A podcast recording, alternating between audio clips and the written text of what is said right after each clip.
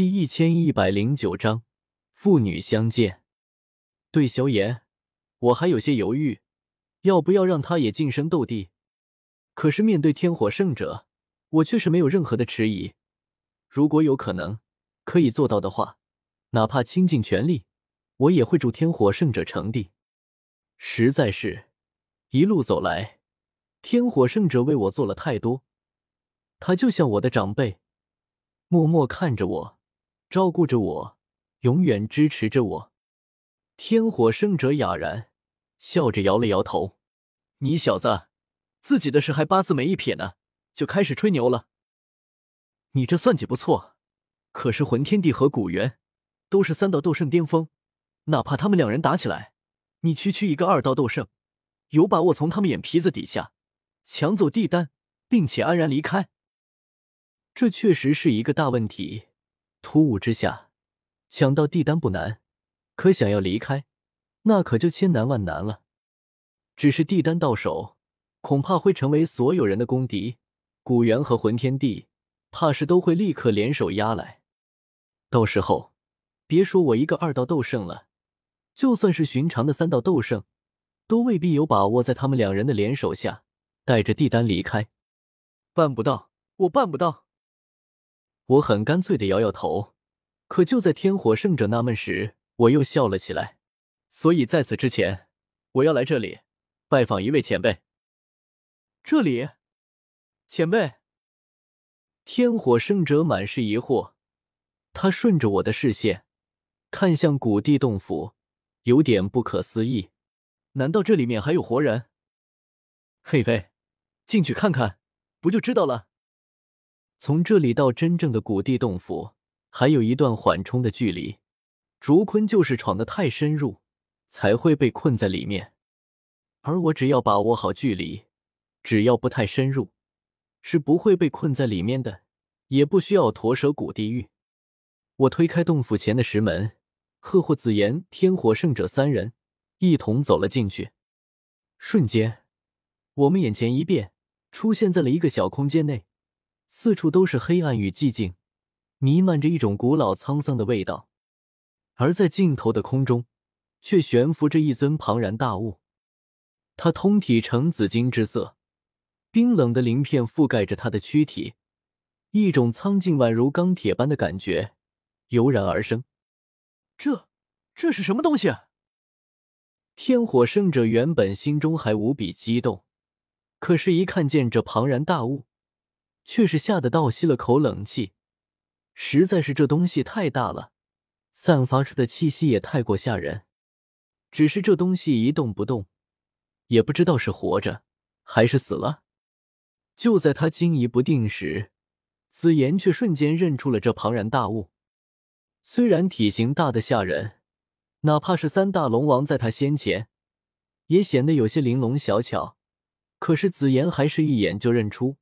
眼前盘踞的是一头太古虚龙，而从体内传来的那种源自血脉深处的亲近感，更是让紫妍更加肯定，这就是他。你居然在睡觉！紫妍没来由的突然就怒了，突兀就冲了过去，一跃而起，狠狠一拳砸在了那庞然大物身上。我愣住了，天火圣者也被吓到。这庞然大物还不知道是什么东西呢，怎么紫妍就突然动手了？可是紫妍却依旧暴怒，砸完一拳还嫌不够，又抡起小拳头继续一顿猛砸。以他如今的实力，就算是竹坤也扛不住啊！庞大的身躯在半空中直接就被砸飞了出去，然后又是被紫妍抡着一顿猛锤。吼！是谁？是谁居然敢偷袭本大爷？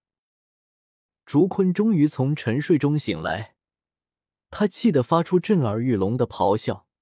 硕大的金色龙瞳睁开，迅速看清楚了场中的人。纳兰叶，是你小子又来了！还有你这小丫头是……当竹坤的目光落在紫妍身上时，他的咆哮声戛然而止，因为在一瞬间。他同样感应到了那股来自血脉深处的感应，那是与他同源同根的血脉。那是他的。为什么你在睡觉？还不等竹坤开口，紫妍怒吼一声，又跳了起来，狠狠一拳砸在竹坤身上。这一拳是一点都没有留手，竹坤疼得嗷嗷叫了一嗓子，却又不敢还手，急忙喊道：“女儿，你这是干什么？我是你爹啊！”紫妍不听，继续打。哎呦，别打了，别打了！女儿，女儿，你是叫紫妍吧？别打了，我真是你爹啊！紫妍又是狠狠砸了几拳，似乎是累了，这才停手，却依旧怒气冲冲的瞪着竹坤，再次喊道：“你为什么在睡觉？”竹坤不明所以。下意识的缩了缩脑袋，他如此庞大的身躯，却做出这么个动作了，别提有多古怪了。怎么了吗？我不能睡觉吗？竹坤完全不明白是怎么回事，而我也是懵的。刚才在迦南学院上面，我还给他来了一波煽情，狠狠给竹坤刷了一波父爱如山的感觉。怎么一见面，紫妍反倒动手了？紫妍却是彻底怒了。他猛地扭头看向我，纳兰叶，你又骗我！你之前还说他在这下面特别想我，每天每夜都在想我，可是呢，他居然在睡觉。你根本就不想我。最后一句话，紫妍又看向了竹坤，一双金色的眼眸狠狠瞪着他，大声喊道：“这时我才终于明白过来。”到底是怎么个回事？感情还我之前那波煽情出问题了？可是我也是为了你好啊！我带着点怜悯看向竹坤，这是真不怪我，我替你说那么多话，也是为了你们父女俩好。谁让你自己不争气，非得趴这里睡觉？竹坤也渐渐反应过来，有点欲哭无泪。他在这古地洞府被困了上万年，出又出不去。平时也没其他事情干，不睡觉还能怎么样？可是没办法，宝贝女儿来了，他急忙缩成一团，从巨大的龙躯变化成了一个中年男人，脸上挤出了一个很灿烂，甚至有点谄媚的笑容。紫妍，乖女儿，父亲这些年真的特别想你，我想你都快想疯了，恨不得天天都能见到你。紫妍冷哼：“你才不想我。”你就是在这里天天睡大觉？不是不是，我真的特别想你。竹坤急了，围着紫妍不停的打转。可是他堂堂龙皇，又从来没有当过父亲，哪知道怎么哄女儿，完全没有一点办法。